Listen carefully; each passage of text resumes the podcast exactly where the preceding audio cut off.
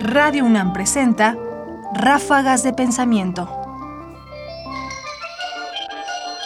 Son las 20 horas, 8 de la noche del lunes 14 de junio de 1937.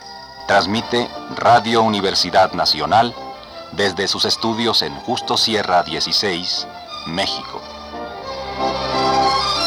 Con ustedes, Alejandro Gómez Arias. La voz de la universidad. Radio UNAM está cumpliendo 85 años y en Ráfagas de Pensamiento queremos celebrarlo así, hablando del origen de esta estación y de la idea con la que fue construida. De manera que tomamos algunos fragmentos del discurso inaugural de Alejandro Gómez Arias para compartirlos con ustedes y comentarlos. El primero tiene que ver con el objeto y la visión que tenían en 1937 quienes dieron inicio a esta estación. Escuchemos un fragmento breve de este discurso. En nombre del rector, declaro inauguradas las audiciones de nuestras estaciones transmisoras.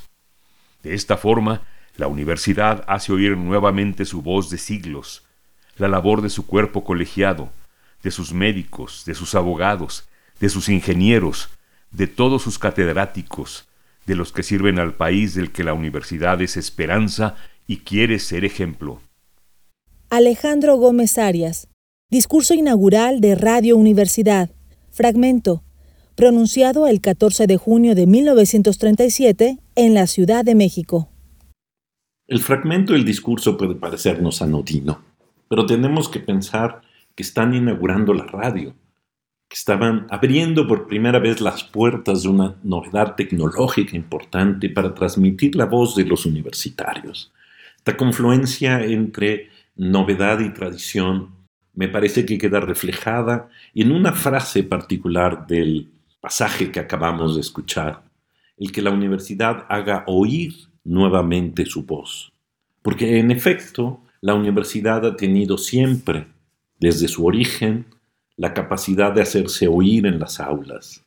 Pero en este momento, en 1937, la universidad, haciéndose de la tecnología, puede por fin hablar fuera de sus muros de una manera completamente nueva.